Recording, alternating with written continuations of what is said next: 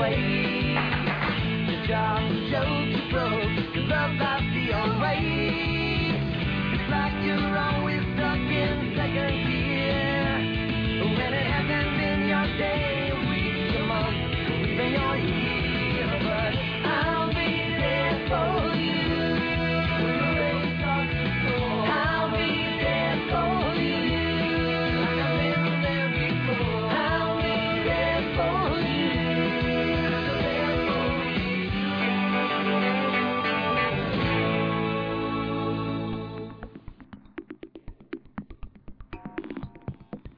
Buenas tardes, bienvenidos a junio y por lo tanto a un nuevo episodio de Central Perk Podcast. Nos vimos hace un par de semanas cuando, bueno, sí, más o menos hace un tiempecillo cuando estuvimos hablando de Eurovisión, antes de que fuera Eurovisión, y ya ha pasado más de una semana desde que acabó y hemos visto que ganó la gran favorita, que fue Lorin con Euforia, y creo que nadie se sorprendió al respecto. Pero vamos a dejar de hablar de Eurovisión y vamos a empezar a hablar de otras cosas, que siempre hay muchas cosas de las que hablar, por ejemplo, series que ya se han acabado para siempre jamás, como pueden ser Mujeres Desesperadas o Awake. Vamos a hablar también de un meme que nos proponía en el podcast del sofá a la cocina, en el que vamos a elegir nuestras favoritas y nuestras canceladas para el año que viene de las nuevas series. Comentaremos un poco por encima el evento que hizo Sci-Fi en Madrid, en el que vino Natalie Dormer para presentar la nueva serie de única temporada ganadora de un BAFTA, The Fates. Y luego en La realidad supera la ficción comentaremos el final de Survivor y American Idol, los que pueden ser dos de nuestros reality shows favoritos. Pero antes de empezar a hablar, vamos a presentarnos por si hay gente que no nos conozca todavía. En primer lugar, Dani Geller. Hola Dani. Hola Nacho, Pastora debería haber quedado mucho más arriba de lo que quedó. Como último comentario. No, está bien. Nada, hay que decir que aunque a mí no me gusta la, la canción, lo hizo muy bien. Eh, Nacho, Kiseki, buenas tardes, experto en Eurovisión. Hola, un saludo a todos. ¿A ti te pareció bien cómo quedó el resultado? Sí, me pareció todo correcto, hombre, podía haber sido mejor, pero tal como está la cosa no es para quejarse. Quedaron las abuelas segundas, que eso es siempre que de agradecer, ¿verdad, Chris? Baby Cat Face. Sí, ¿Qué te pareció así la gala por encima? divertida, al menos lo que yo comenté muy divertido. Luego, Tampoco sé, no recuerdo mucho más, solo sé que me reí mucho, ya está. Yo solo quiero decir que el barco de Turquía fue el momento que ganó la noche, para mí, porque es lo más extraño que he visto jamás. Y, y horroroso, horroroso. Pero bueno. Y un servidor, Spyman 815, Nacho, o como queréis llamarme, ya sabéis que yo respondo por como me llaméis. Y me habría gustado presentar a Minuto 47 a nuestro querido Ángel, pero se ve que cuando parecía que íbamos a contactar con él y hacer una conexión con Irlanda y hacer este podcast internacional, pues se ve que, que ha salido un trabajo y no puede estar con nosotros, así que esperamos que el próximo podcast ya pueda unirse a nosotros. Vamos a empezar a hablar porque si no nos enrollamos sin decir nada y esto no puede ser. Vamos a comentar el, evento de Sci-Fi.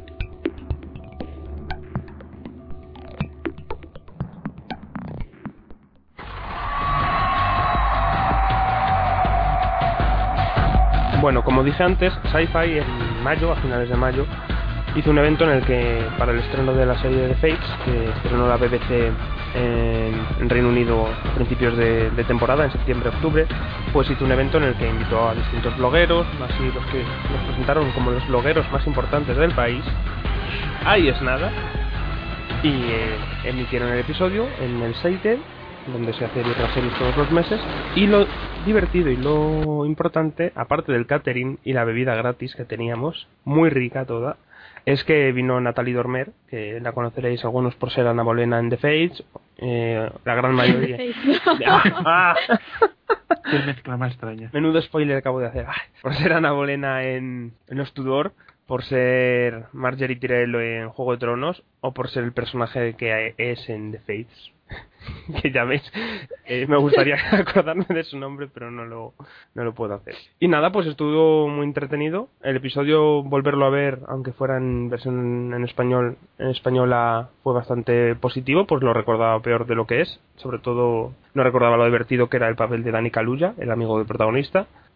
Y, luego pues la charla y el tiempo pasado en catering y en plan colegas con Natalie Dormer pues pues tan a gusto porque la chica es súper simpática, muy maja y ahí estaba pen- pendiente de todos y si querías hablar con ella te podías pasar ahí un buen rato hablando con ella si te apetecía, como hablaron de las pelucas que lleva en Juego de Tronos o, o como le dije yo que me gustaba mucho el papel que, que le habían hecho de Marjorie para la serie. Y más o menos fue eso. ¿Vosotros qué le habríais dicho? Y es que solo veo su papel en Juego de Tronos, así que le diría, muy buen trabajo. Y me porque también me puede saltar un spoiler de la siguiente temporada o lo que sea si se leyó los libros, entonces nada, déjalo. Eso es lo que no, no le preguntamos. Me quedé con ganas de preguntarle si se había ella leído los libros. Porque había gente que, vamos, en entrevistas han dicho que, que muchos actores no se han leído los libros porque no quieren actuar en función de saber lo que, lo que les va a pasar a sus personajes. Madre, pues yo estaría, no sé, un poco angustiado sabiendo si voy a tener trabajo en un futuro cercano o no. ¿Tú, Chris, sabías de algún actor que, o actriz que había dicho que no se leía los libros? Me suena que Elena Headey no se los había leído, por ejemplo. Me suena que... es que no me acuerdo quiénes eran. Pero había más de uno, me parece, ¿eh? Que bueno, que yo en verdad tiene razón el hecho de que no los lean por, por porque van predispuestos, ¿sabes? Si, si, yo qué sé, un personaje que se murió en la primera temporada me hace mucha gracia porque hay una entrevista en la que él dice que cree que, que ese personaje va a ser muy importante. y que va a Sí, tener- por eso cosas así, te metes la pata, o sea, con carácter retroactivo, digamos, que Mm, pero no vamos, sé, es muy extra- Que, muy que ese, ese actor que murió en la primera temporada no me creo yo que no supiera que iba a morir. No me lo creo.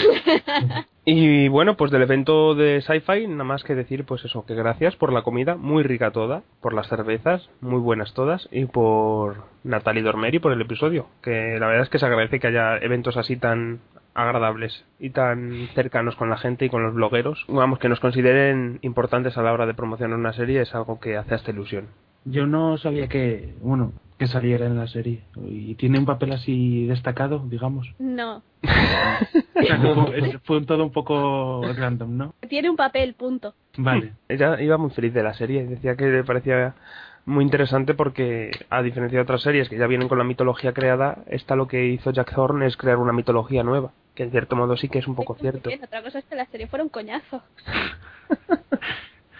Pues ha ganado un BAFTA, Chris, ¿qué te parece? ¿Y qué? Era un coñazo.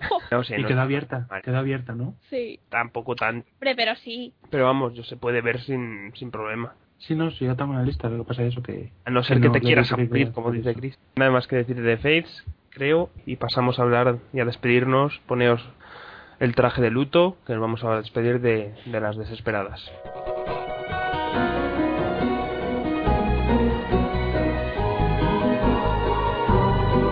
Bueno, pues una de las series que retomó y que hizo que muchos de nosotros a lo mejor estuviéramos estemos aquí ahora mismo, al igual que fue Lost en mi caso, pudo ser para otra mucha gente Mujeres Desesperadas en 2004 ha finalizado este año en su octava temporada, el día 13 de mayo de 2012, con un, vamos, con casi 200 episodios, 180 para ser exactos, y, y ya dijimos adiós a las cuatro chicas de, no, chicas no, mujeres de Wisteria Lane, señores. Jubiladas.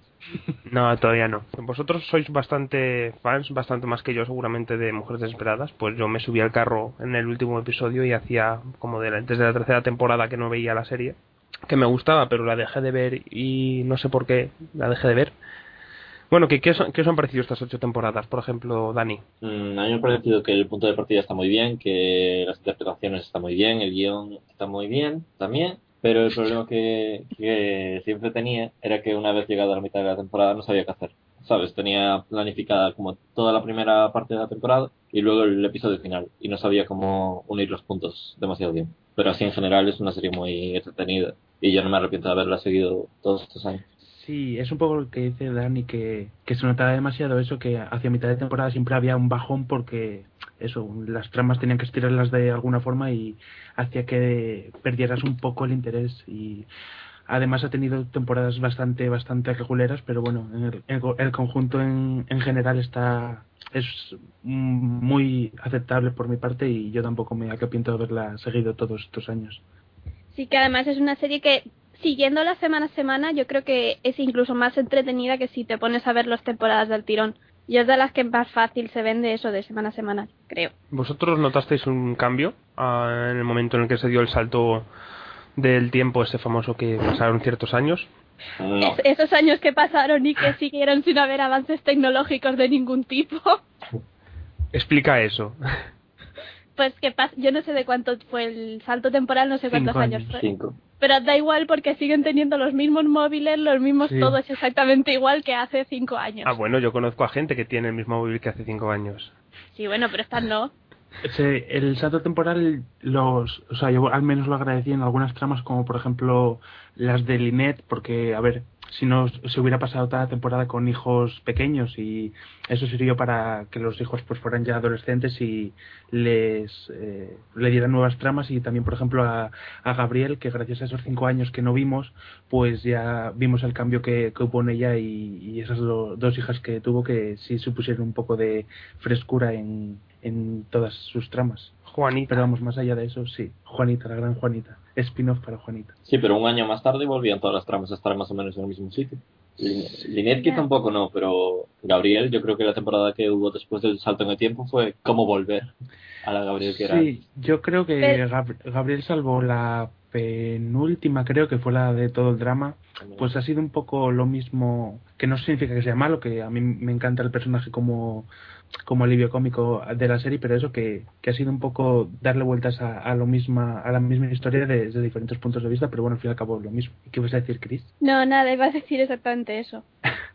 Y bueno, también por ejemplo lo de que, que no solo Gabriel, que también por ejemplo Linet, que al fin y al cabo también ha sido dar vueltas a lo de, pues ahora soy ama de casa, ahora soy mujer trabajadora y así una y, y otra vez, que bueno, que siempre le introducen variaciones para no que no sea exactamente igual, pero bueno, que... No, pero vamos a ver. así. El concepto de las cuatro personajes, yo creo que, que vamos, a- habiendo visto yo las dos primeras, dos, tres primeras temporadas y luego me fui a ver el final, aparte de ponerme al día, pues leyendo resúmenes y leyendo opiniones, me parece que el concepto sí que se ha mantenido bastante fiel. El hecho de que el personaje de Brie sea pues la, la mujer más desesperada de todas y la más, en cierto modo, eh, estricta y frágil a la vez. Susan, pues la torpe que busca el amor. eh, y Linet la madre trabajadora y, y independiente y luego pues eso Gabriel la, la un poco la mantenida que, que intenta en, cier- en cierto momento salir a- adelante por sí misma que el, el concepto de las cuatro siempre se ha mantenido fijo verdad Sí. Sí, Sí, quizás la única que- que avanzó un poco Mm. más de lo que avanzaron el resto fue Brie. Mm, Que quizá por eso le pongo menos pegado como personaje porque siempre ha ido evolucionando poco a poco. que en realidad que todos han evolucionado un montón desde el principio de la temporada, pero que bueno, pero Sí. bueno sí sí eso no- yo creo que sí que ha- han evolucionado han cogido matices y han pues crecido como personas o personajes pero que el concepto de idea de, de personaje seguía en cierto modo ahí sabes yo vi a una Gabriel en el último episodio que, que, re- que la reconocía en, respecto a la primera temporada sabes podría haber evolucionado y había cambiado seguramente que había crecido y se había, había madurado pero veía una misma Gabriel Sí. por ejemplo, vosotros, ¿cuál es vuestro personaje favorito? A lo largo de estos años, seguro que habéis cogido cariño más a una de las cuatro, o bueno, o más, porque también está Eddie por ahí, o mm. la o Catherine, o René. o René, o yo creo que, que me quedo con Linet de las cuatro. ¿Sí? por sí por trayectoria. Con Linet o con Brie pero no no creo que con, con Linet en el sentido digamos a ver no identificado porque obviamente estoy en tu situación pero sí que lo he sufrido más por todos los dramas por los que ha pasado que han sido unos cuantos. A mí, Yo- a mí Lynette siempre ha sido la que más me, la que más cercana me resultaba. sí es que- eso cercano Linedo al principio me gustaba mucho y luego en este último, en estas últimas temporadas le he cogido casi, casi, casi, casi, casi, bueno, no, casi no. Eh, Algo, pero ni de Los lejos cinco, tanto como los cinco casi son los cinco muy, muy, muy de gris. Bueno, le he cogido manía, iba a decir casi tanta como a Susan, pero ni de coña. Le he cogido muchísima menos manía que a Susan. que es quizá demasiado controladora. A mí me había episodios, sobre todo con la trama de Tom, toda la última temporada, Sí. que yo no, yo me ponía de parte de Tom. Y eso, Sí, también. Pues es- es Aparte que ya que- sí sigue sigue No, pero que es que sus reacciones eran muy de niñata. sí pero es que ya Tom no lo soporto entonces claro eso influye No, si yo tampoco, Tom. y bueno y, y Susan qué vuestra querida Susan Susan es un desecho, un desecho, un Yo, a desecho ver- sería, Phil. Uno, lo que no entiendo, y llevo diciéndolo desde la primera temporada, creo, es que viven en un vecindario donde ha pasado de todo. Y no sé, han tenido gente loca viviendo ahí, han tenido de todo. ¿Cómo es posible que en ocho temporadas a nadie se le haya ocurrido cargarse a Susan? Vamos a ver, yo, yo entiendo que puedas cogerle manía a Susan, pero no entiendo ese odio que tiene el mundo hacia, hacia esa persona. Porque son 10 minutos que nos quitan del resto de desesperadas. A ver, yo. Pero vamos a ver, Susan no es mala persona. Pero es Pero es inaguantable. Va, no sé, yo siempre la defenderé porque siempre me. O sea, sus absurdeces pues sí me hacían gracia. La- ah, cogí un poco de manía al final por el. Por el actriz más que por el personaje, pero no sé, a mí el personaje es, no no me parecía prescindible, digamos. Es que, a ver, te- tengo muchas razones por las que no aguanto a Susan. Y en verdad, a mí me, hace, me hizo mucha gracia el otro día escuchando a, a Marina y a Pera en, en, en Joyce para JR que hablaban de las desesperadas y hablaba de Susan Irene by the way. Y decía que sí, Susan, Susan, ay, qué gracia que me he caído, ¿sabes? Es que, es que a mí me saca de quicio eso, lo de, oh, como que torpe soy, vamos a hacer gracia porque soy torpe. Pues hija mía, sé un poco menos torpe. Y además, es que no sé, eso no tenía gracia. Segundo, siempre está metiéndose en, todo en, en todos los asuntos de todo el mundo y a mí eso también me sacaba bastante de quicio. Tercero, por su culpa tenemos a MJ, eh, que por cierto ahora está viviendo en, eh, con los Draper, con niños que no deberían actuar y que están actuando muy mal. ¿Y qué Oye, más? todos, todos los niños que ya te caen viendo en televisión nacen de. de... Sí, de los Dra- to- Sí. todos son Draper, tío. Al menos los tienes todos ahí controlados en los años 60. Menos mal que salí mola. Pero bueno, porque esa tiene otro flow. todas las tramas, eso que se ponía ella intensa por cualquier gilipollas también fuera. Y, y en general, pues todo eso, es que toda ella me saca de Triángulos quicio. amorosos, todas las tramas Sí. típicas de comedia romántica de Estados Unidos que La no... porno chacha. La porno chacha. Eso, eso casi diría que fue lo mejor que tuvo. Me hizo gracia. Y, Pues y ya eso el, yo- el golpe que tuvieron al final en la última temporada hacia ella no nos dio un poco de pena. Qué pena. No, ni de. No, A mí sí me dio pena. a mí no. Es que vamos, en la familia de los tres despreciables, pues una desgracia, pues lo siento, pero me da bastante igual. Yo, a ver, con lo que nos ha, con lo que nos ha hecho sufrir agu- aguantándola ocho temporadas a toda esa familia, de verdad me siento incapaz de sufrir por ellos, en plan de sufrir con ellos. Por ellos sufro mucho, pero no con ellos. Y entonces os pareció mal que le dedicaran a ella en cierto modo en una de las escenas finales de la serie. Sí y no, porque en mi cabeza, con esa escena final, la serie acababa con ella estampándose contra algo. Y no en teniendo futuro. Pues sí, eh, pues bueno, creo que no- hemos limitado no nuestro podcast a todos los que sean fans de Susan. Ya básicamente pueden odiarnos por, por siempre jamás. ¿Cómo os pasáis? Bueno, pues Chris, ¿quién, quién es, si no es Susan, quién es tu personaje al que más cariño le has cogido o al que más te ha gustado? Yo es que estoy a partes iguales entre, entre Gaby y Bri. Justifique su respuesta. Pues Gaby es que yo creo que es con el personaje que entre que me hace bastante gracia y que luego la forma de ser que tiene me parece mucho más, no sé, más simpática entre comillas que todas las demás juntas. Y Bri porque me parece uno de los personajes que, que es de los que más han evolucionado y también pues no sé, todo lo que tiene, todo lo que hace y tal me parece de lo más interesante. ¿Y tú, Dani? Yo, Brick, 100%. Ya desde el principio con la relación con su marido y, y con sus hijos, hasta después toda la trama de Orson, son las tramas que siempre me interesaron más.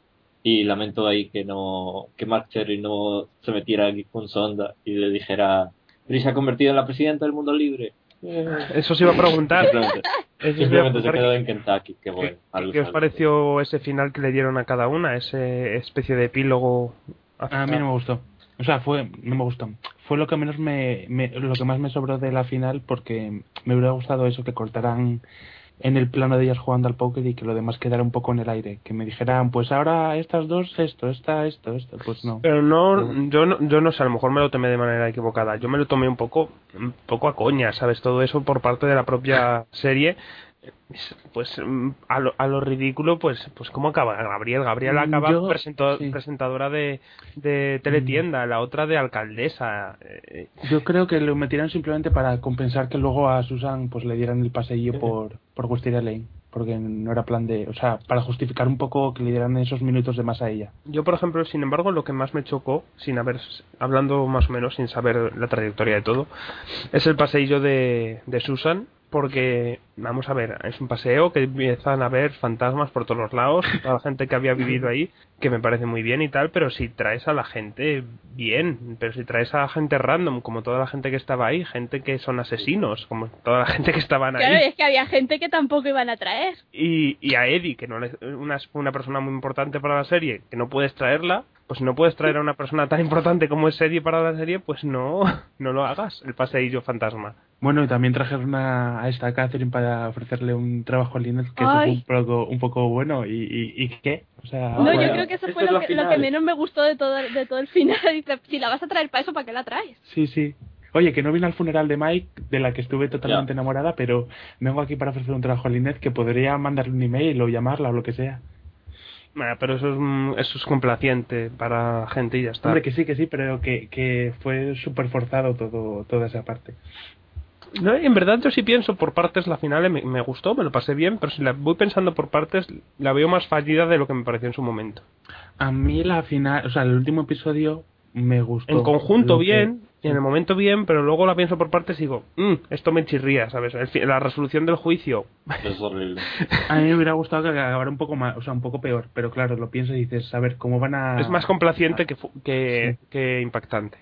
A ver, yo la verdad es que, a ver, la resolución del juicio, que yo he leído eso, que ah, ah, fue una decisión un poco poco valiente por, por su parte y un recurso fácil, a ver, yo no lo veo tan fácil porque yo hasta que empezó el episodio no, no imaginé por dónde podían salir, porque bueno, ya cuando empieza el episodio y ves a la otra escuchando, pues ¡Viva la señora pasar. McCluskey! ¡Viva! Pero eso que, que, que hubiera sido un poco, digamos, más rompedor que hubieran acabado con alguna de ellas en, en prisión o con todas. Con Susan muerta. Pero, pero a, a lo mejor habría sido mucho más forzado y menos... Sí, eso, que tampoco, que yo entiendo que no lo hicieron así porque no la serie, o sea, que no querían despedir a ningún personaje mal. No, no habría, habría levantado muchas más ampollas, Sí, pero a- seguramente. A, lo mejor se habría recordado más. Pero, o sea, y a- dentro de lo, de lo malo, pues eso que me gusta que haya sido la señora McCluskey, que siempre estuvo ahí, la que les haya sacado como, las dice- castañas como del dicen por ahí, la verdadera quinta desesperada. Sí, Que por cierto hay que decir que, que mucha pena me dio cuando, cuando me enteré de que la, la propia actriz había muerto, pues nada, hace unos días. Y, y bueno, como ya hemos dicho, spoilers, como, como hizo en la serie, que para mí fue el mejor momento, o al menos el momento más emotivo de la final. sí, cuando es- está la poda y el party. Sí, sí, vamos, la, la- toda la trama de McCluskey o el pr- propio personaje de McCluskey fue lo que más o lo que más conecté de la final y lo que más me gustó. Vosotros que vivisteis con ella durante ocho años, ¿qué, qué os ha parecido el final de, de la señora? Pues a mí el final de este, de lo que le han dado a la, a la señora McCluskey, yo es que creo que siendo el personaje como es y como ha estado a lo largo de todas las temporadas y que ha formado parte siempre, ha sido como una especie de constante en, en la serie, yo creo que, no sé, ha sido emotivo, yo creo que funciona bien. Vosotros, Dani, Qué respuesta. Qué respuesta tan robótica. Creo que ha funcionado bien. Es muy emotivo. vosotros, Dani y Nacho, os, os hago- ¿lo consideráis la quinta desesperada o ponéis a Eddie o a Catherine por delante? No, a Catherine no.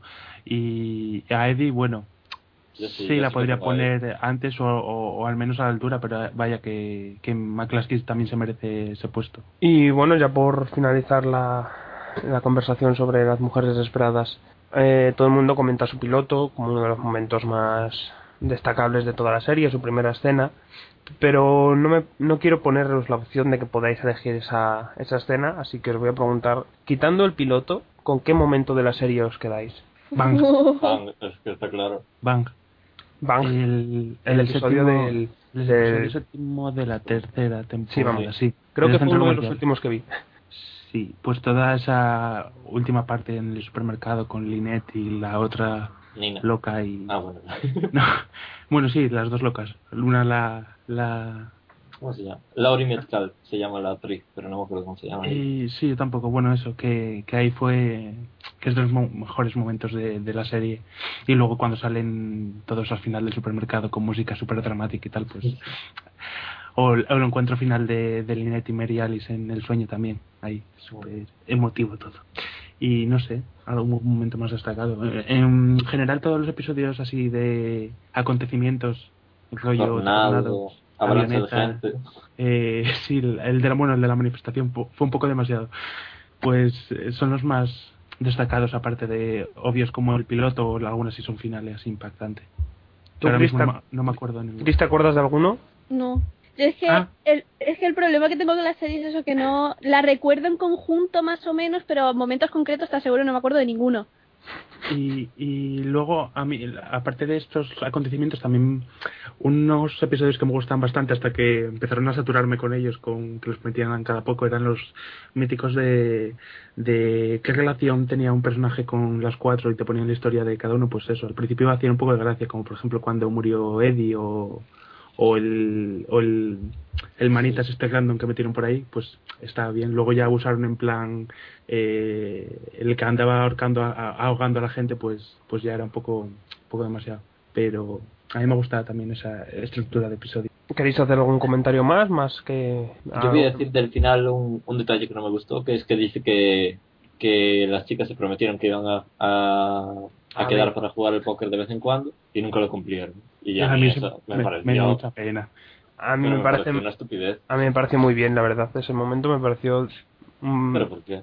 Pues porque la vida es así, porque puedes querer, volver, no sé, ¿sabes? Puedes querer volver a juntarte y a lo mejor yo que sé, Pero- que- sí que se juntaron, por supuesto que se verían, pero pero al póker nunca más volvería a jugar, pues porque no surgió, ¿sabes? Yo es que no lo ¿Por qué entendí no así, yo entendí. No qué Oye, yo lo entendí como que nunca se más se volvieron a coincidir en ninguna. Bueno, hombre, ¿cómo no van a coincidir? todas. O ¿Cómo más no? que coincidir No lo sé. ninguna, coincidir todas juntas. A ver, a mí me extraña mucho que. mm, Si son con cuatro son personas. su- unas consuegras, ¿sabes? ¿Cómo no van a coincidir? Sí, claro. Ya, pero sí, eso sí, que yo lo entendí como que no volvieron eso a coincidir todas juntas. No sé. No sé, yo si, hubiera compartido años con gente, con asesinos sueltos, con cadáveres enterrados en el bosque y cosas así, pues no sé, eso te une. Sí. Un WhatsApp o algo. con esos móviles con el Snake. A ver, yo creo que sí se juntarían, pero vamos, que me da igual, pero lo que me viene a decir esa frase es pues que por mucho que a lo mejor estés muy unido a un grupo de gente, cuando dejas de estar viviendo, de vivir junto a ellos, la familia o tu familia en cierto modo pasa a ser la gente con la que vives, no la gente con la que viviste en su momento. Hombre, pero siento la, presidente, la presidenta de Kentucky, digo yo, que encuentras tiempo para visitar a tus amiguitas. Sobre todo si son tan exitosas como parece lo fueron. Bueno, eso ya en tu mente que sea como quieras, Dani. Es que a mí me, me dolió.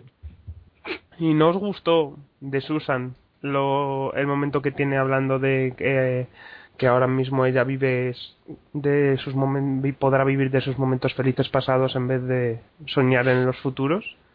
No. Acabas de decir me gustó y Susan en la misma frase. ¿Por qué no? No, no, no sé, nos pareció un momento pues bien o bonito o... No, porque en cierto sentido va a decir que es feliz.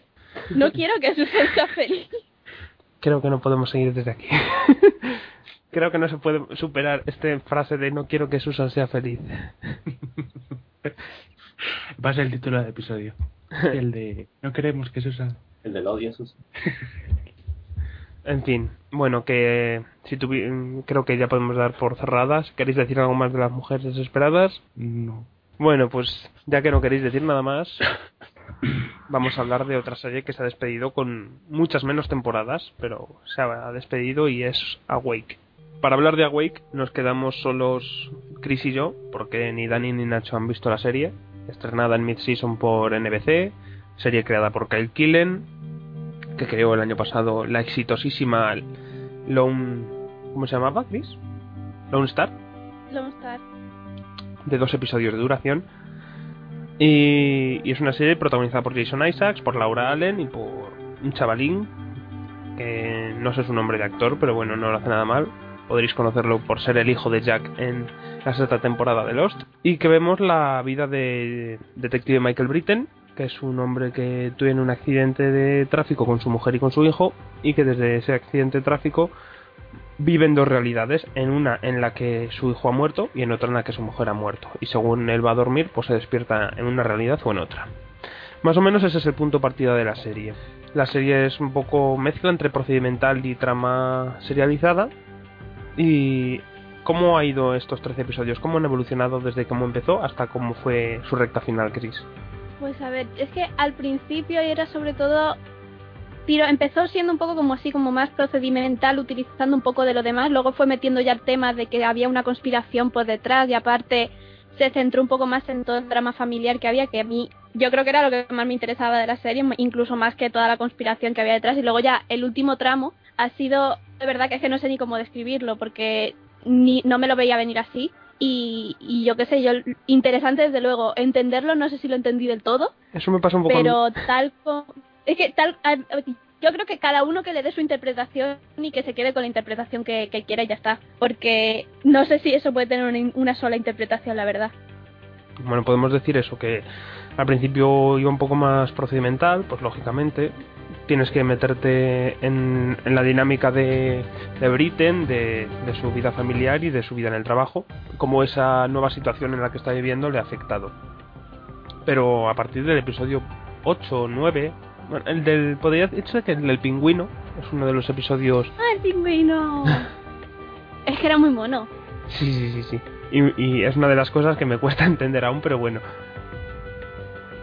Que desde, desde ese episodio como que la serie da un paso adelante y se mete en terrenos bastante complicados, pero no, no en el más sentido de la palabra, sino No. que pasa a ser algo más que una serie con, tra- con casos procedimentales entre dos universos posibles y el, eh, el lidiar con, con la muerte de tu, o de tu hijo o de tu mujer. Pero bueno, al fin y al cabo, el lidiar con la muerte es la, el tema o la temática fundamental. Sí. Pero aparte de eso, yo creo que incluso ya antes de ese episodio, ya cuando empezaron a, a dar un, a hacer un poco más de hincapié en tanto el drama familiar por un lado como por el otro. Y yo creo que ahí fue cuando la serie para mí empezó a ganar y eso fue bastante antes. Sí, quizás en, por un lado, eh, Creo. en sí, el, el paso que dan con él y su mujer de decidirse mudar es otro de los momentos en los que ves que esto está avanzando. O una trama que me, me sorprendió porque no vi venir en ningún momento, que fue la de el hijo y la novia del hijo. Ah, yo sí. Sí la viste venir, que estaba embarazada la, la- pero desde que empezó la serie. Desde, yo, desde poco después del principio, porque cuando empezaron a decir lo de que se iban a mudar, porque de alguna manera tenían que hacer que no se mudara. Y esa, yo la verdad es que lo dijeron y fue lo que se me ocurrió lo más lógico que podía pasar y que además iba a ser coherente. Yo no lo, no lo había pensado y me, me gustó ese movimiento que hicieron. Pero para mí el episodio fundamental creo que es el número 9, en el que empieza en una feria, que está Britten, su hijo y la novia de su hijo. Y por, vamos, por, por probar él mismo un, una tiro, un- no era una tirolina, era una especie de, de, bungee jumping, o cómo, cómo puedo llamarse, cómo puede llamarse. No sé. Bueno, una especie de atracción por probarla. Britten se queda solamente en una de las realidades y empieza a sospechar de que a lo mejor sí que es verdad que, que su hijo ha muerto y toda esa realidad se la, la otra realidad se la ha inventado, ya que cuando se despierta no puede volver a, a ese punto. Y es para mí lo que hace que, que, que la serie sea tan, tan destacable es la actuación de, de esto, de Jason Isaacs y, y todo lo que ya he dicho antes, todo como, como lidia con la muerte de su hijo, de su mujer y cómo le afecta a una persona no, no querer aceptar una muerte. Sí, no sé, ya cuando. Es que yo creo que. Bueno, no lo creo, es que ya a partir de ese episodio es cuando ya van centrándose un poco más, bueno, o del todo más bien en qué son cada una de esas realidades y qué son lo que significan para él y por qué están ahí o no están ahí o, o si significan algo o no significan nada o, o qué. Y eso, eso me parece muy, muy, muy interesante tal como lo hicieron al menos. Y sí, en cierto modo ese es el momento en el que ya quitan el freno de mano y va todo cuesta abajo y que me están saliendo expresiones que es como si fuera para mal, pero a mí me parece que todo va mu- muy bien muy bien y al menos muy sólidamente dirigida hacia donde el propio creador quiere, que luego te puede gustar o no te puede gustar el final porque pues, es un final en cierto modo pol- polarizante y No, a mí me gustó mucho. ¿A ti qué te parece? ¿Cómo lo interpretas ese, ese último, que- esa última consulta? Yo es que lo que lo que pasa es yo no he querido mirar tampoco interpretaciones de ningún de nadie, ni de creadores ni nada, sé que a- dijeron algo por ahí, pero he intentado no leerlo porque pues, sí. yo es que he preferido coger, darle mi interpretación propia y quedarme con esa porque me gusta. Luego a lo mejor más adelante, si me da por ahí, pues empezaré a leer alguna cosilla. Pero yo, tal como lo he entendido, es una especie de... Lo veo como una especie de final feliz que si tú te pones a pensarlo, en realidad no es feliz en absoluto, porque, a ver, para mí, ninguna de las tres realidades es verdad. Entonces, realmente lo que está haciendo él es caer de una alucinación a otra todavía peor. Porque se aleja mm, todavía más de la realidad que, es real, entre comillas. Yo tal así es como lo interpreto yo. Yo más algo parecido, si no lo mismo, yo interpreto ese momento en el que eh, el tiempo se para y se queda él mirando a la psicóloga paralizada, en el que en la que él creía ya a lo mejor o podía considerar la realidad verdadera y ve cómo para todo y puede crear una tercera realidad, una tercera un tercer mundo en el que sí que están vivos tanto su mujer y su hijo. Y en cierto modo es un final feliz como dices pero también es como es, esta persona está creando las realidades la realidad no es así sino la- él las crea y es su manera de, de lidiar con el dolor Yo por eso yo prefiero no mirar porque a lo mejor luego la interpretación que, que teóricamente mm, que hay que darle no, no coincide con la mía y me gusta menos. Esta a mí me gusta mucho y de momento me voy a quedar con esa. sí yo creo que de hecho le beneficia en este caso que se cancelara la primera temporada Sí, De hecho, a mí me gusta y la hace más especial que esta serie haya sido cancelada en una primera temporada, en vez de que a lo mejor luego sigue una segunda temporada y explora esa tercera realidad que ha creado. Y está bien, pero a mí me gusta que quede ese final así. Y, y cuando la gente pregunta, eh, veo a Wake porque se ha cancelado, no sé si queda bien cerrada, a mí me pareció siempre, según la veía, que merecía la pena verse, sin, sin saber incluso cómo iba a acabar, porque lo importante, más que el final o una solución definitiva a la trama que está sucediendo, es más bien la ver cómo esa persona lidia con, con las dos realidades y cómo, cómo avanza y no merece el final es, es bueno en este caso me gusta pero que si no te gusta también puedes haber disfrutado perfectamente sí. Y de todos modos es que eso de no la veo porque solo tiene una temporada me parece un poco estúpido. Pero bueno. no pero a lo mejor hay gente que mm, si sabe que no ha sido finalizada o que te ha quedado un cliffhanger gigantesco y inmenso y y no merece la pena el resto de cosas porque todo iba orientado hacia eso, pues yo que sé, por ejemplo, a mí yo con Alcatraz me lo he pasado bien, pero no la recomendaría ver especialmente porque, tiene una sola temporada, porque como que esta primera temporada era una introducción hacia la un, un, un mundo más grande, una trama mucho más grande y la verdadera de la serie. ¿Y algún comentario más al respecto de Awake? ¿Alguna cosa que quieras destacar? ¿Alguna actuación? ¿Algún episodio? ¿Algún momento? Pues yo es que, bueno, lo que lo que quiero así en plan lo que necesita la gente, los guionistas y todo de todos los que quieran meter algún personaje adolescente en sus series, por favor, que vean Awake y, y, y que vean más o menos cómo se puede meter un personaje adolescente y que no resulte insoportable en cada escena que sale, porque a ver, el, el chaval este sigue teniendo sus cosas de, de, de chaval adolescente, las sigue teniendo y se sigue a su comportando Sí, entre otras cosas, ¿sabes? Pero, pero yo que sé que no, no resulta insoportable. Es un tipo de personaje al que puedes entender, en cierto modo, y, y que no necesitas matarlo cada vez que, hace, que aparece en la pantalla. Y yo por último quería volver a, destacar mucho porque me parece que la actuación que hace Jason Isaacs en, en muchos episodios es muy muy muy muy buena, muy buena, pero pero como pocas se pueden ver en series de network. Yo actuaciones como la de Jason Isaacs en Networks las veo en The Good Wife y, y paro de contar. Así que yo creo que podemos traer ya a los chicos, ¿no? Hola. Hola.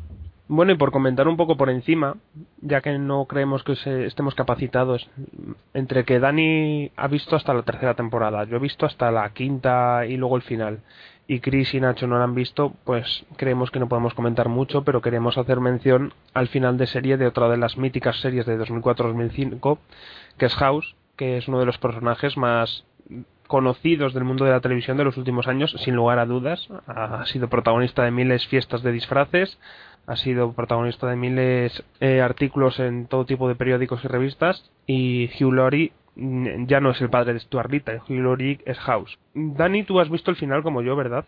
Sí. Te, habiendo visto solo tres temporadas, pero como final, ¿qué te pareció? Como final me pareció bastante bien. Creo que, que se centraba en lo más importante de la serie, que es la relación de amistad entre House y Wilson. Y, y se centraba también en el personaje de House, que al fin y al cabo es lo que le dio la fama. Yo quizá a mí no me... ¿Qué? House es el personaje que dio la fama a House, tírenlo. Joder, ya, ya me entiendes, o sea que Lo que catapultó la serie. éxito. Que te entendimos, Dani. Vale, vale. Pues a mí la final no me pareció para tanto porque yo a la mitad de los personajes no los conocí. Entonces, ver despedidas ahí de gente casi llorando. ¿Te resultó entretenido el capítulo? Bueno, es que eso es lo que, lo que estaba diciendo, que cuando había conversaciones con gente que no conocía, pues se conectaba un poco porque en realidad no me importaba mucho. Bueno, vale. Pues eso, sí, eh, yo más o menos estoy un poco de- bastante de acuerdo en el hecho de que es un cierre digno, no quizás, quizás como en las dos esperadas no es espectacular, no es bastante complaciente porque sigue bastante el, el, camino que ha ido llevando House y esos finales de alucinaciones en las que él mismo se intenta encontrar a sí mismo es lo más importante de House para cuando, para cuando va a llegar al final de la temporada y este en final de serie pues al fin y al cabo es lo mismo. Y por destacar algo del final de, de la serie destaco el apar- aparte del capítulo que está bien y el, el, el homenaje que tiene constante a Sherlock Holmes que es patente en toda la serie y me encanta que volvieran a homenajearlo en la final es ese especial que hizo Fox de documental a lo Doctor Who Confidential o a lo Making of sobre el final de la serie que se llama Swan Song y que es muy es muy entretenido y sigues con Hugh Laurie como, como se despiden de la serie, como ruedan los episodios, como se despiden de todo tipo de, del staff que trabaja allí y es divertido, es entretenido y es un, un canto de amor hacia la serie que está bastante bien. Y alguna cosilla más, ni Nacho ni Chris creo que no pueden decir nada al respecto de House. No. Más que les puedo preguntar que ahora que ha acabado, ¿tienen en algún momento intención de verla? En algún momento, quizás, no sé, no me. No, Vale, Nacho no. me planteo. no, pero es que a ver, tengo muchas series pendientes, entonces, pues según me apetezca, las voy viendo. No, no tengo ningún orden determinado a la hora de, de ver series. Entonces, pues si algún día me apetece, pues la veré. Depende, yo a lo mejor si algún día me da por coger y empezarla, que no sería la primera vez que, que me, me pongo a ver series que no pensaba ver, pues a lo mejor. Pero vamos, que no, no la tenéis en vuestro mm, en lista en la primera página con tres exclamaciones y un, una pegatina de estrellita. No, en, No, yo lista quiero me- pegatinas de estrellitas. En la lista inmediata no, pero bueno. Bueno, pues yo creo que después de esta despedida, una más profunda como en Las Mujeres Desesperadas, otra más sesuda como Awake y otra más somera como House, podemos pasar de sección, quitarnos los brazaletes negros de luto y empezar a hablar de los nuevos nacimientos de series que, que vienen al año que viene.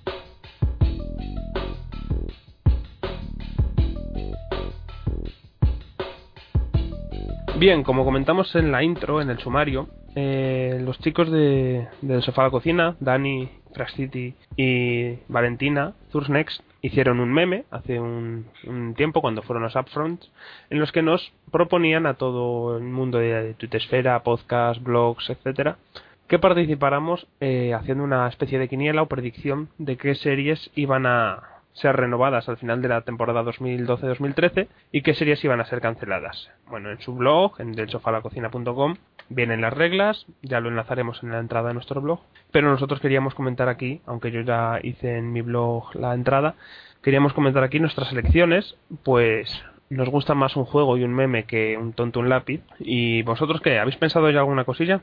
Sí. Sí. Sí, pues a ver. De las próximas series de la de las networks, NBC, Fox, ABC, CBS y CW. Dani, ¿qué series has elegido para que renueven y qué series has elegido para que se cancelen? Pues renovar, tengo Elementary, la comedia de Mindy Kaling, Revolution, Arlow y Zero Hour. Y como canceladas tengo Ben y Kate, Go On y Colt. ¿Y cuál ha sido la última que no he entendido? Eh, Colt, Cult, Ah, Cult. Cult, vale. Colt, X. ¡Culto! La secta. Vale, hay cosas que no me gustan ahí, pero bueno, Hmm. se acepta. Me sorprende que me pongas a la serie de los nazis conspiratorios como renovada. ¿Cuál es la de los nazis conspiratorios? Pero- Pero Yo, es que esa no sé ni cuál es. yo tampoco, por eso dije. Pues es como la serie favorita de Kier Jiménez. Es Dan Brown con nazis y, y, y tramas religioso-fantásticas y... y ¿Cómo pueden cancelar eso? No, por favor, estoy deseando, estoy deseando verla y va en serio, ¿eh? Me parece que puede ser una locura episodio tras episodio fantástica. Encima del creador de Prison Break. Uh, de eso no pasé del segundo episodio, me aburría. no, a mí tampoco me, me apasiona, pero bueno, hay mucho fan por ahí. Especial Prison Break. A mí la primera temporada me parece muy buena temporada, la segunda la dejé de ver. también. Yo lo intenté, pero me vi hasta el segundo episodio, me aburrí, luego adelanté un poco en la temporada a ver si mejoraba y, y vi alguno de por medio de la temporada y también me, me quedé dormida a mitad del episodio y ahí la dejé. Pero es una serie de la que la gente se ha olvidado mucho muy rápido. Normal. Así como otras siguen recordándose y pasan los años y se siguen recordando, Prison Break, todo el mundo se ha olvidado. Menos que el actor de T-Bag es eh, T-Bag. y ya está. Vale, una vez hecha la, pre- la predicción de Dani, pasamos a la de Nacho. Nacho, tus renovaciones y cancelaciones. Sí, bueno, que en renovaciones es un poco similar a la de Dani, pues yo también tengo a Arrow de la CW, a Elementary de CBS y además tengo de la CW de Carly Diaries, porque bueno, a ver si van a cancelar Gossip, o sea, si termina Gossip el año que viene, pues alguna mamarrachada similar tiene que, haber, y esta me llama a mí, la verdad. Y además Nashville de ABC y de Good Wing Games de Fox. Y canceladas, pues creo que sí, son las tres comedias, porque bueno, es bastante más fácil decir si una comedia tiene mala pinta que un drama. Y son Malibu County de ABC, Ned Scholar de NBC y Guys with Kids de NBC. Bueno, de aquí Ned Scholar es la, un poco la, la Ned Scholar es la, La 20 del año que viene. por- no, sí, por descarte, sí. Por las otras dos son las que tienen bastante mala pinta y esta es eso, porque es comedia de NBC, pues seguro que tiene bastantes probabilidades de, de no sobrevivir. Sí, yo la tengo puesta también, bueno, voy a recordarlo aquí. Tengo también Scaler entre las canceladas, que aunque no tiene mala pinta excesiva en comparación con otras comedias de la NBC o casi todas las comedias de la NBC, no tiene pinta de que vaya a seguir. Y también tengo cancelada Mistresses, porque tiene una pinta horrorosamente mala, muy mala. Y de renovaciones, pues repito con Arrow, porque me parece una apuesta segura. Y pongo a Vegas de la CBS, porque el hecho de que vaya después de los dos en CIS da, da, vamos, da bastante arrastre. Nashville de la ABC, The Mindy Project en Fox, Partners en CBS y Go On en la NBC. Y Chris, por último en directo, ya que en el blog contestará Minuto Ángel las suyas, pero lo hará en el blog. Pues a ver, yo tengo como que renovarán, tengo puestas Nashville, Partners, eh, The, The Mindy Project, The Woodwind Games, The New Normal y The Carrie Diaries. Y luego como que, que cancelan, tengo puestos eh, Last Resort y Guys with Kids. Sí, la de las risores ir a lo fácil, desde luego. y Guys with Kids no. ¿Quién sabe? Ah, Ahí sigue Last Man Standing.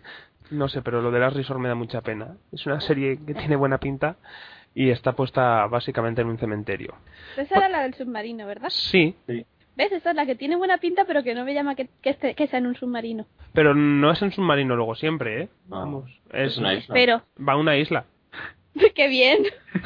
Van a la isla en submarino, pero la serie es en la isla. ¿eh? Sí, Que no le gustan tampoco las islas.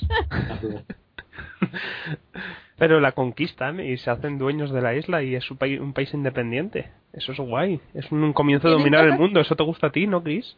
Pero tiene que ser civilizado. Si no es civilizado y tienen plantas, no me gusta. Bueno, por tu obsesión de las plantas de Revolution.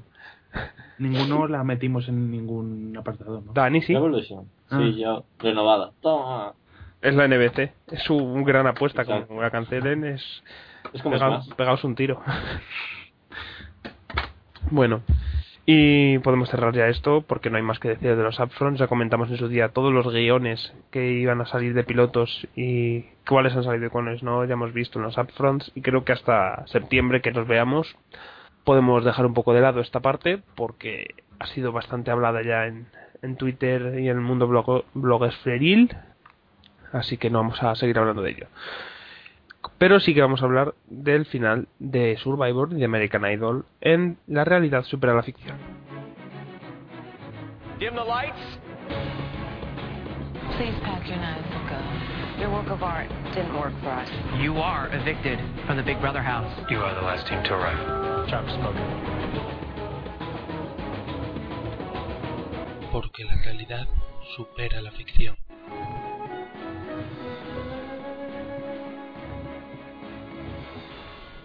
Vale, por seguir hablando de islas, vamos a hablar primero del de Survivor. Así que Chris, vete un poco a tomar el aire, a tomar fresco, hay sol, puedes disfrutar del sol, ponerte morena, mientras aquí Nacho, Dani y yo hablamos de Survivor. A ver, espera, espera. me aca- acabo de decir que no me gustan las plantas, la naturaleza en general, y entonces me mandas a tomar el sol fuera. Sí. vale. Puedes ir también a, puedes ir también a, a, a- a- yo que sé. Twitter. Bueno, a lo que vamos. Survivor, eh, temporada número 24. ¿5? ¿24? Cuatro. Vale. Dani, experto de Survivor, coméntanos. Una vez eliminados todos los hombres, pues quedaban las cinco chicas que ya se sabía desde, ca- desde casi el principio que iban a estar al final. Eh, Kim, Chelsea, Alicia, Sabrina y Christine. Eh, una vez entonces, pues Kim, con la ayuda de Sabrina y de Chelsea, eliminó a Alicia y a Christine. Y ante el jurado, pues sola, no, no hizo ¿Eh? falta que Cristina se eliminó sola, no hizo falta mucho trabajo. ya. Pero lo tenía difícil, así que aunque lo hubiera intentado, no creo que lo hubiera conseguido. Que lo tenía difícil quién?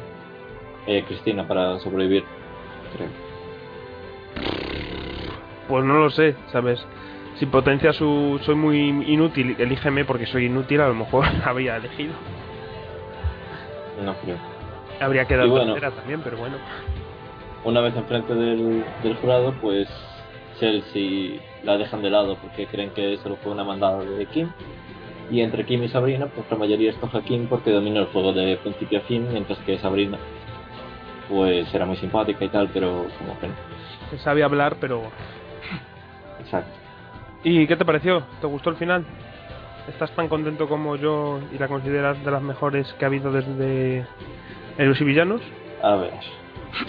Yo es que tengo problemas con eso de con ese dilema que hay siempre en Survivor de si quiero que, que gane la persona que parece que va a ganar porque está dominando o si quiero que gane otra persona para que haya sorpresa. Entonces aún estoy pensando. Creo que me pareció bien que ganara Kim. Y sobre Pero- la temporada en general, pues pues sí, sí. La mejor desde Héroes contra Villanos. Pero tú piensas que, que tú, o sea, sabes que Kim tiene todas las papeletas de ganar porque tienes esa mente analítica, pero la gente que, Hombre, que se no sienta a ver. Sur- Survivor en sus casas no cree, o sea, a ver, no va a ser, oh, no me les dará para nada, pero bueno, que tampoco creo que, que estén, digamos, tan pendientes de... de, de Pero programa ¿ha, ha habido alguna vez, Dani, en la que crees que ha habido una sorpresa inmensa en el ganador? Eh, Samoa.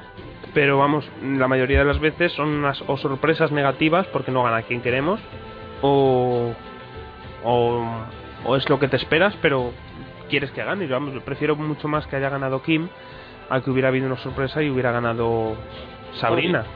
Tampoco me hubiera gustado. No, no me habría muerto de pena, pero vamos, me parece que Kim es una de las mejores concursantes que ha pasado por Survivor. Sí. Es que no Hmm. me, me cuesta mucho encontrarle puntos flacos a su juego. Ha hecho, lo ha hecho ver, muy bien sí. físicamente, lo ha hecho muy Además, bien socialmente sí. y lo ha hecho muy bien estratégicamente. Yo creo que eliminó a Kat una ronda antes de lo que debería. Viva Kat, viva Kat. Qué grande, Kat. Ya. Ay, pobrecilla. Ya no me lo esperaba Pues por nada, ¿eh? yo casi me traumaticé. Ahí con No, es que yo cuando dices, ah, son súper divertidos los blindsides, Ah, a los cinco minutos la echa. y, y luego ya lo de lo del la las preguntas del jurado. Yo es sí, uno de los me- momentos en los que me he emocionado un poco con Survivor Sí. en todo lo que llevo. Pero porque es como una niña pequeña, es, es ella, ella misma se reconoce como una niña que que va a bandadas a lo que le en el momento siente pues lo hace y, y ese momento de, de reconocimiento de lo que es como persona y de lo que ha y de que no le merece la pena seguir enfadada por las cosas pues fue bastante emotivo bonito que hasta la mujer de hielo que es Kim se emocionó o al menos mostró un- una ligera emoción Y Chelsea casi se tira al, al fuego porque vamos, se la veía súper afectada. Me daba En plan, miedo no. casi. Chelsea, por mucho que dijera ella de que había, había superado ese, esa dificultad que tenía de, de echar a la gente porque tenía cariño, nunca la llegó a superar, sino si- que simplemente se dejó llevar por, por Kim. Y, y ese fue su problema, que intentó convencer al jurado de que ella había ganado, eh, había llegado ahí por sus méritos propios y que no había seguido lo que hacía Kim, cuando todo el mundo sabía que no era así, por mucho que ella lo creyera Y sin embargo Sabrina sí que eligió defender su postura como que había llegado ahí, sí, siguiendo a Kim, pero que, que ella también lo merecía porque había sabido moverse como debía moverse en cada momento. ¿Qué os pareció que, que Troizan fuera tan rencoroso como fue? Troizan es un. Troizan es un... Un insulto. No sé, a ver, yo, yo no, me lo no me esperaba que fuera tan rencoroso. Es- Y que no fuera a votar a Kim cuando él se las da como que el juego es el juego y, y no supo ver que de verdad Kim era quien, quien había dominado. No me esperaba. Sí, sí que lo supo ver. Bueno, no lo no, no no supo reconocer. reconocerlo. Sí.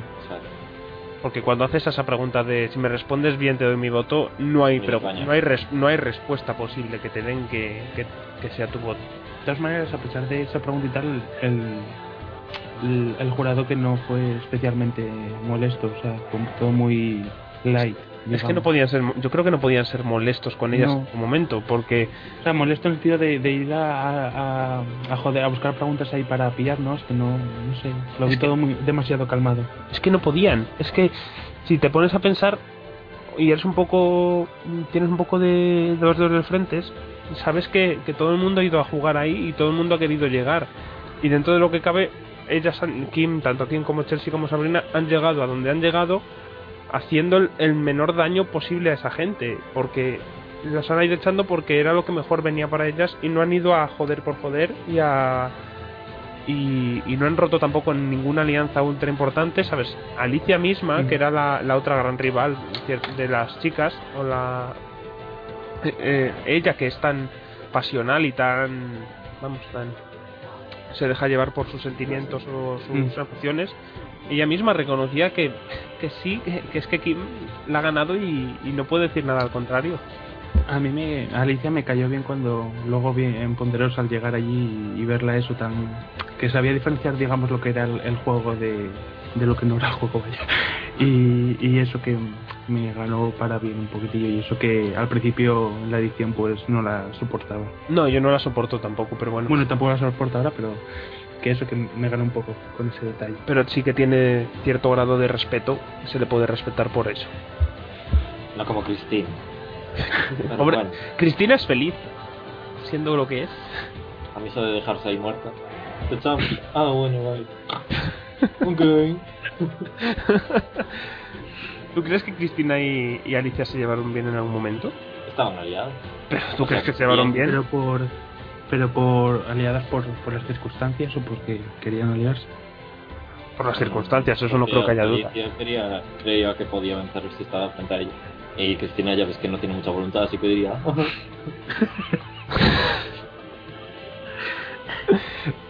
Pero ella es feliz siendo así. Ella estaba siempre riendo, ¿sabes? Cuando, el- cuando en la reunión dijeron que se habían metido con ella, Colton y Alicia, le habían dicho, tírate al fuego. y, y todo eso, y ya, vale.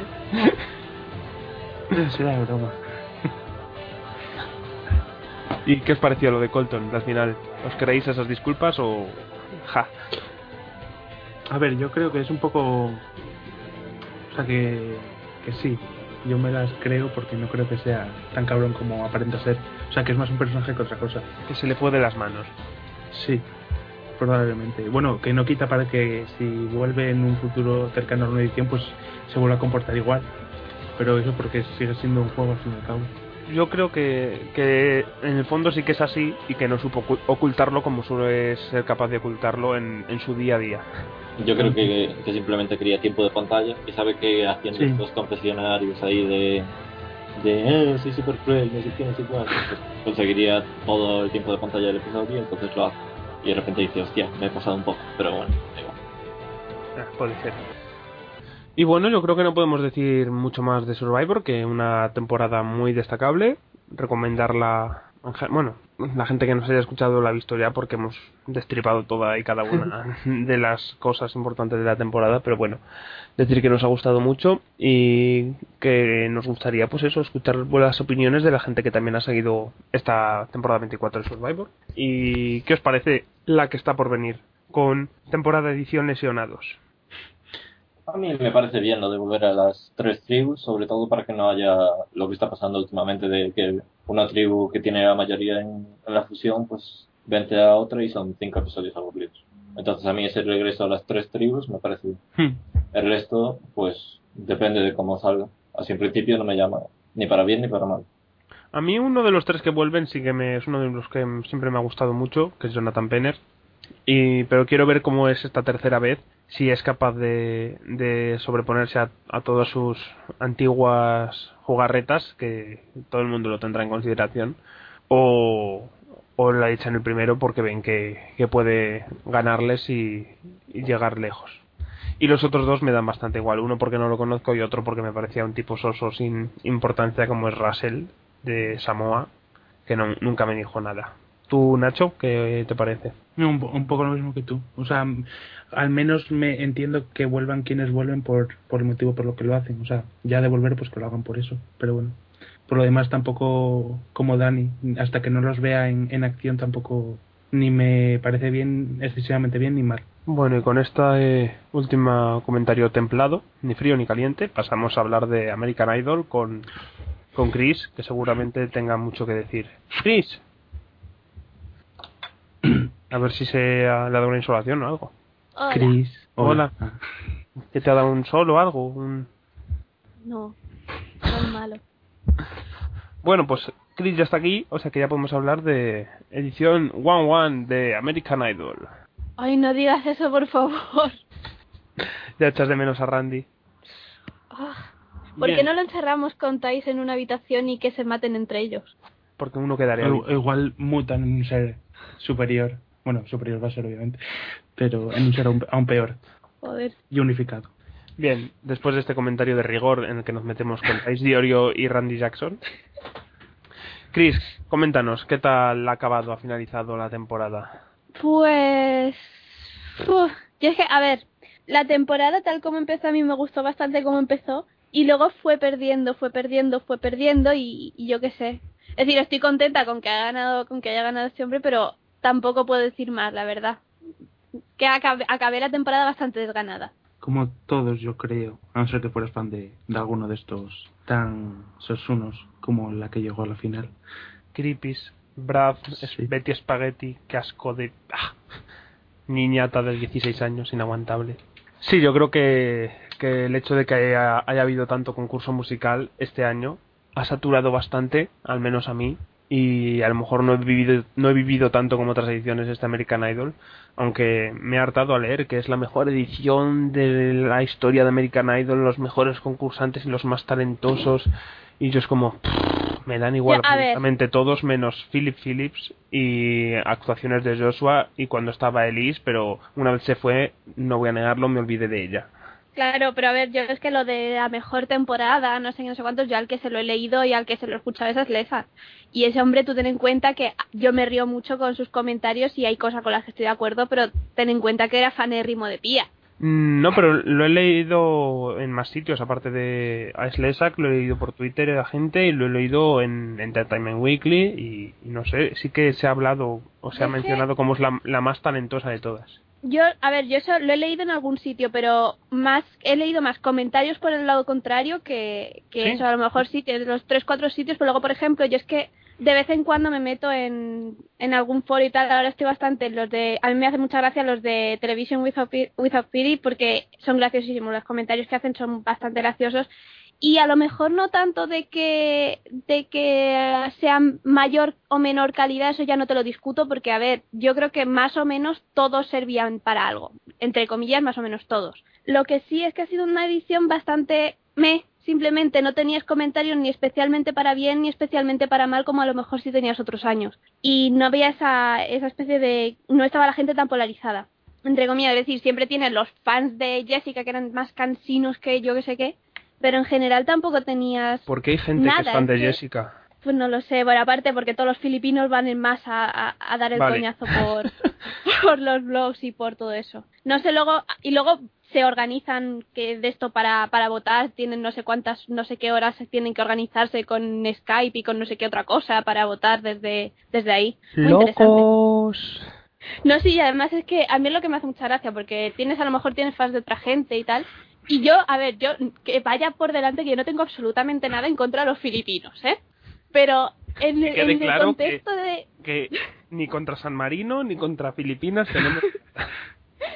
Pero en el contexto de American Idol, los filipinos que ven American Idol y que van a muerte con cualquier persona que sea o bien filipina entera o bien medio filipina o que tenga un tío segundo, primo, tercero, lo que sea, que sea filipino, son unos cansinos que están todo el puñetero día dando el coñazo con que son el me- lo mejor del mundo y si, nadie- y si no les votan es que no, la gente es muy injusta y solo, solo vota a yo que sé qué. Y se dedican a insultar en todos los vídeos, en todos los cualquier otra de cualquier otro concursante venga a insultar porque siempre es que son como como como los como los fans de Justin Bieber, es que son que tal son cual. trolls.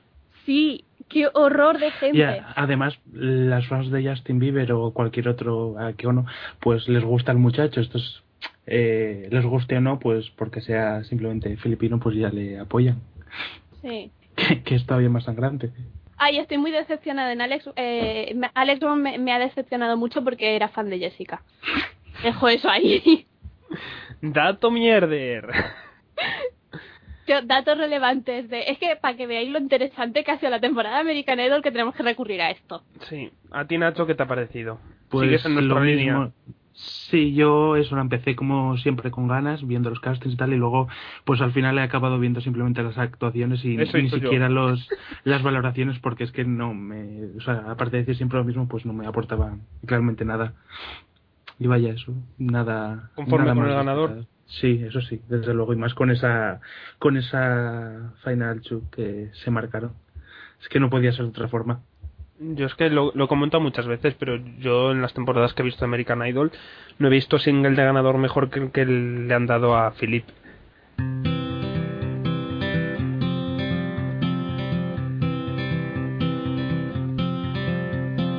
Hold on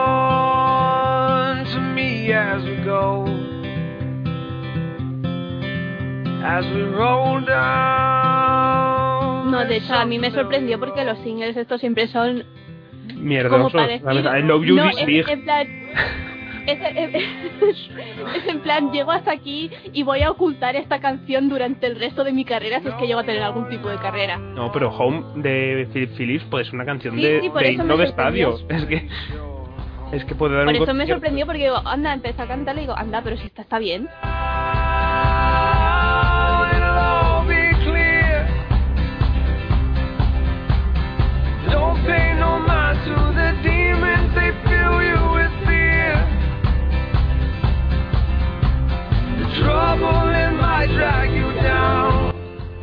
Eso, vamos, es como un regalito que le hicieron para que terminara de ganar y para que tuviera ese momento de, de lloro cuando gana, que eso es como, madre mía, no puede, por favor, que alguien le vaya a abrazar porque no puede más. Saben que no sea Jessica, que, que está al lado. Pero bueno, desde, vamos, yo vi, siempre tienes la duda, pero cuando se vio el, el retorno a casa, que fue el, el retorno más emotivo, fue el de Philip, cuando vieron, le dieron este single, es como ya se, se iba viendo que, que tenía difícil que fuera Jessica, fuera Joshua quien llegara a la final, lo tenía difícil para ganar. Y quería comentar que en- he leído algún comentario, más de uno y más de dos, que me han sorprendido porque pensé que en eso sí que era bastante unánime. Muy contentos y muy conformes con la gala final, que decían que era bastante espectacular. Y Mm. me pareció bastante mierda, cutre y, Sí. y descafeinada. A ver, es Llena de- llena de idolitos. por- porque ponen un escenario así más grande y el público y todo eso, porque a ver, estamos acostumbrados a galas de idol que no son especialmente gran cosa, el escenario no aprovechan tampoco demasiado. O sea, es lo único por lo que puedas decir, wow, espectacular, Claro. pero por lo demás. Pues que yo creo que es la de, yo creo que es que es lo más oso que he visto de finales he visto cuatro de, de American Idol y yo creo que es la más sosa que he visto de las cuatro y estoy contando incluso la de la temporada 9 Pobre Lady White. que a mí conste que tampoco me parecía tan horroroso pero Eh, a mí me es- gusta, ¿eh? A mí Lady White me gusta. No ha triunfado absolutamente nada, pero me, me gustaba y quería que ganara. Pero yo qué sé pero esa final tenía tanto interés como yo qué sé Mm, De hecho, leyendo dónde está Crystal Bauer Shops, ha vuelto a la granja. estaba en una granja no Sí, y ha vuelto, ya no es ni cantante ni nada, ha vuelto a trabajar allí y fue la segunda finalista. O sea que tela tiene. Y, pero bueno, de la final tiene el Luego, momento- luego en unos años protagonizará Smash. ojo. Pero antes pasará por Community. Pero vamos, si hay algo destacable de, de la gala final es esa actuación de Jessica y, y Jennifer Holiday. Voy a intentar buscar palabras para, para describirla, pero Perturbadora. es, es creepy hasta un punto. Es muy, es muy divertida. Dani, ¿tú estás, estás ahí? Nada, bueno. Nada, no está. Es porque él comentó que la había visto Sí. y que le parecía meritoria de ganar. Eh, la- eh, Jessica no. Eh, No, solo por la no, sí, la actuación esa. sí, la actuación sí. Esas Bueno, y caras, tienen que ser tristes esas caras, esos ojos. Sí. Yo creo que, mira, eh, parece muy bien que cantes una balada, o sea, una canción así y tal. Yo creo que si Jessica hubiera cantado así todas sus canciones desde eso, desde que entró en el programa, pues la hubiera visto con otros ojos. O sea, le tenía un poco de respeto. Ojos. Porque le aportaría. le aportaría un poco de personalidad a los temas, que es lo que le falta un poco a la muchacha. Yo aplaudo a eso, que, le, que se le vaya la, la pizza tanto a, a la otra mujer. Que lo que te iba a decir, Dani, tú que me nos comentaste, ¿qué te parecía esa actuación? A mí la actuación me parecía genial. Yo antes de nada, antes de escuchar la música y tal, solo vi GIFs por todas partes. Y después tuve que ver la actuación. Y simplemente el momento de... ¡Que te como! me pareció genial. Ay, pero esa mujer está bien de la cabeza, tiene un, un- tiene una de- deficiencia o algo. No, yo creo que simplemente pues quería aprovechar ahí su minutillo frente a millones de espectadores y dijo, va, voy a darlo todo. En fin. Vamos, momento. Ese al menos fue gracioso, pero luego ya otro momento así desastroso de Dios Fantasia y mío. Joshua. Fantasia y Joshua. ¿Qué, qué, qué hicieron ahí, por Dios? ¡Duelo de gritos! y se La pusieron a cantar. La del baño estaba por ahí. Sí, básicamente. De que hacer la competencia. Sí, el duelo de gritos o... ¿Y qué más tuvimos por ahí? Pff, Reba y... y No, pero Y Skyler, bien. Esa, esa fue la más decente de todas, yo creo. Sí, porque fue en la línea de Skyler. Skyler es una mini Reba. Dentro de unos años tendrá una serie en ABC. Pero vamos, el resto es que fue, salvo el momento So You Think You Can Dance, Sí, al el principio, resto ya fue todo después de, después de una grupal de nuevo ah, desastrosa por todos los lados, con gente como... Es que luego ve- me- ahí es donde me, cuen- me di cuenta de que la temporada había sido un, un fracaso para mí, en, la que, en el que veía a todos los antiguos concursantes y no los veía como el año pasado que decía, ah, mira Casey, ah, mira Hailey, ah, mira, eh, ¿cómo se llama eh, el hombre, el heavy este? eh, James. James. Ah, mira James, y, y así con más gente. Eh, Ahora los veía y digo, Jeremy, madre mía. O pff, Colton incluso, que era de los que más me gustaban antes, era como... pff. Y, y, el- y si os digo que el resto no me acuerdo quiénes estaban, pues os lo digo todo. Yo me acuerdo de Diandre porque acabé siendo fan, pero ya está. Pero todos son muy fail. Sí, pero vamos, es eso, de esa actuación, yo me acuerdo por eso, por el momento que les dio, porque que salieron los bailarines por ahí, que estaban Ade y, y Brandon, porque me fijé, no sé, no me acuerdo si había gente. Sí, a Pero Des ellos lo vi, sí que pero no, me, no, no tengo el ojo... Yo, fíjate, Ojo, a, a Ade lo vi y estaba lloviendo el streaming, pixelado por todas partes y lo distinguí con el streaming pixelado. Reconocería ese pelo en cualquier parte del mundo. El pelo y los dientes, y eso que no tenía la peineta esa que se pone. Bueno, y por ir finalizando American Idol, si os tenéis que quedar con una actuación de toda la temporada, Nacho, Uh, no sé, diría o el de Philip Phillips, obviamente, pues o el de la semana de Billy Joel que cantó en la final o el Still Gaining. ¿cuál es Steel Raining? La... Oh, es que ahora mismo no sé de quién es, de quién era el tema. Porque no la tenía yo, vamos, no la tenía... Bueno, es que me podría Agenciada. dejar cualquiera de, en casi cualquiera de Philip Phillips, en realidad. Chris, Pues yo voy a decir también la de la de la semana de Billy Idol y aparte de Billy Idol de, de Billy Joel y aparte eh, la de Volcano.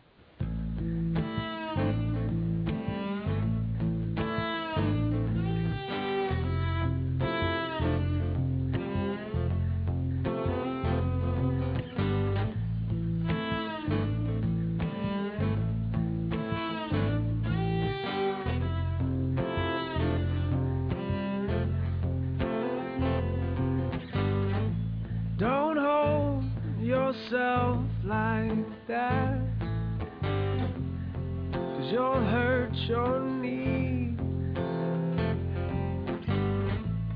Yo podría decir esas dos que habéis dicho vosotros, pero voy a decantarme por The Stone porque me pareció muy atrevido por su parte y, y la versión de estudio que tiene es espectacular, me parece buenísima.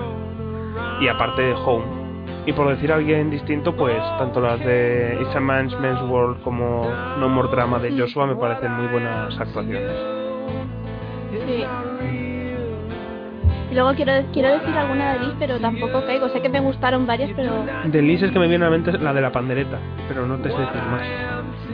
Eh, Me ha dado mucha pena porque me gustaba mucho en su día, era junto a Philip mi favorita, pero una vez se fue me, me, olvidé totalmente. Era tan intento de Hayley Reinhardt que no llegaba a lo que era Hayley que me olvidé.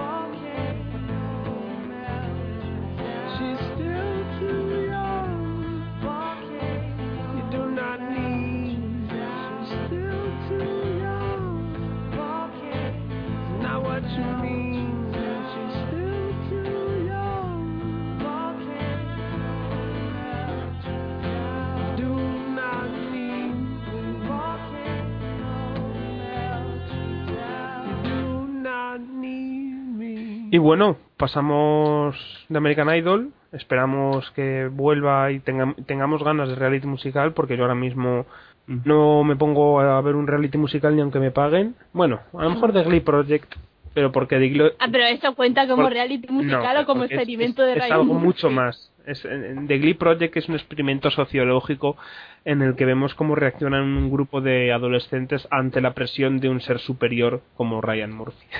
Es como intentar defender que Gran Hermano en España todavía es un experimento sociológico, como hace la señora Mercedes Mila. Bueno, que vamos a ver el Trimail a ver si hay algo por ahí que comentar.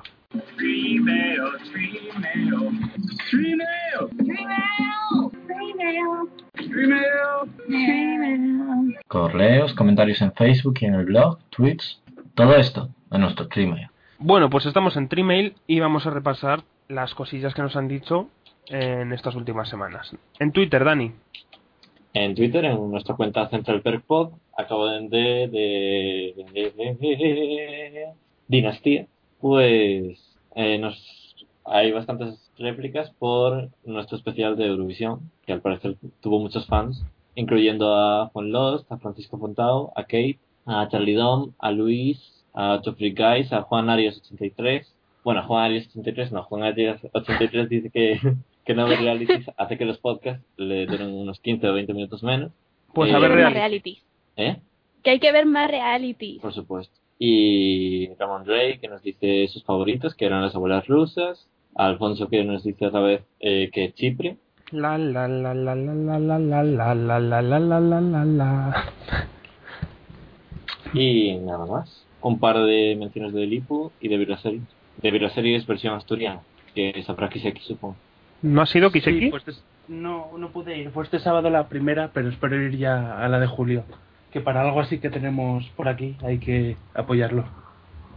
Y haces en Galicia uno o en, o en, o en Málaga. O no, Hombre, no- yo una quedada fui. En Málaga o en Andalucía no se hacen cosas de esas. Que yo haya ido al menos no.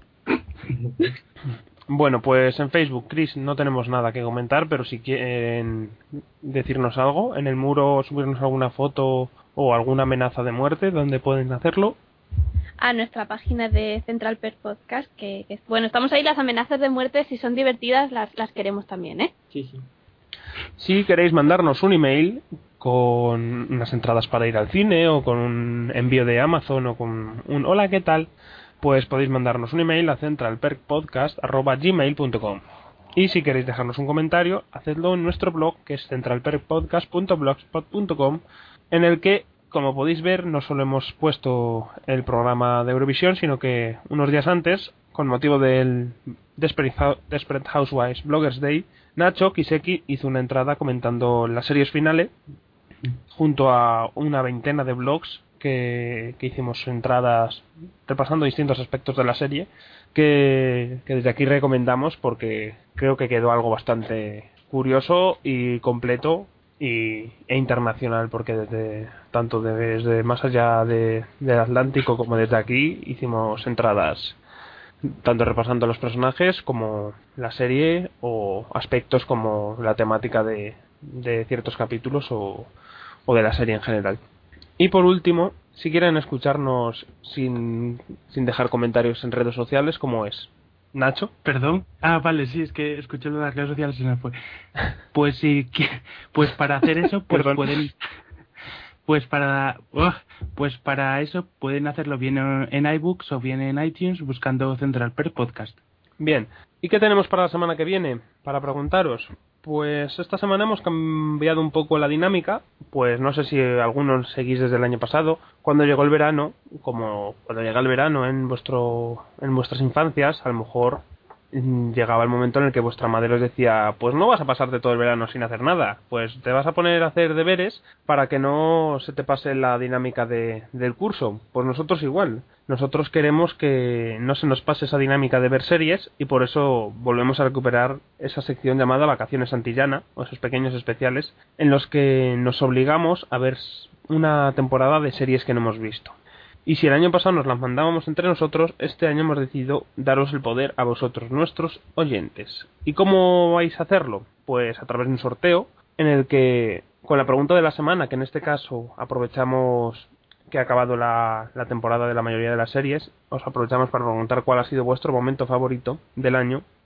Y entre todas las respuestas que tengamos, tanto por Twitter como por Facebook, como por email, comentario, como por paloma mensajera o ritos vudús que podáis hacer a, a pequeños monos que nos lleven un papelito escrito a nuestros hogares con su momento favorito, pues haremos un sorteo de cinco personas que nos mandarán una temporada a cada uno de los integrantes. ¿Os parece bien? ¿Os aceptáis someter a esta tortura? Yo acepto. A mí me da miedo, pero sí. ¿Tú, Nacho? Creo que Sí, todos- sí, sí, sí. Ah, sí. Que Y, y Ángel, como no está, pues se lo imponemos y ya está. No, no hay más problema, yo creo. Así que ya sabéis, comentadnos vuestros momentos favoritos de la temporada, como queráis, y entraréis en el sorteo para torturarnos o para descubrirnos una maravilla del, del octavo arte, que es la televisión. Así que, sin más dilación, pasamos a despedirnos, que hace un tiempo muy bueno y aunque Chris no quiera disfrutarlo, el resto a lo mejor nos apetece ir a patinar por las orillas del río. Chris, Qué específico, ¿no? Aquí hay playa. Aquí también. Y aquí, pero mi mente funciona a una velocidad diferente a la vuestra. Así extraterrestre. como la próxima serie de la ABC, The Neighbors. Tiene una pinta espectacular. Bueno, Chris, que me enrollo. Que muchas gracias por comentar Idol como siempre, por estar ojo a visor con los concursantes de Soul Think que puedan aparecer y por ser una de las pocas que ha visto a Wake. También es verdad. Bueno, pues eso. Que bueno, que hasta la próxima. Nacho, que lo mismo, muchas gracias por estar ahí al pie del cañón con Mujeres Desesperadas, por Survivor y por eh, American Idol y, y por la siempre presencia y maravillosa edición que haces de nuestros podcasts. Pues un placer como siempre y hasta la próxima. Dani, siempre dispuesto a hacer un comentario aunque sea de cosas que no haya visto, siempre ha- dispuesto a mostrarnos su mente analítica con Survivor. Muchas gracias. Muchas gracias. Es el último programa o algo así, no me enteré. Es- Nunca se sabe cuándo puede tengo ser. que el- hablar de eso. You think you can dance. Y si tenemos un accidente de avión y quedamos en medio de la nada y no encontramos nuestra zapatilla, ¿qué pasa? ¿Cómo podemos grabar un programa en ese caso? Da igual, volvemos porque tengo que hablar de eso. You think you can dance. Pues con esa promesa de volveremos para hablar de So You Think You Can Dance, me despido, Nacho, Paiman 315, nos despedimos y esperemos que para la próxima haya una persona más con nosotros, que sea Ángel, y esa incorporación desde Irlanda y, y pueda despedirse junto a nosotros. Un saludo a todos, muchas gracias por escucharnos, por aguantarnos y hasta la próxima. Hasta luego.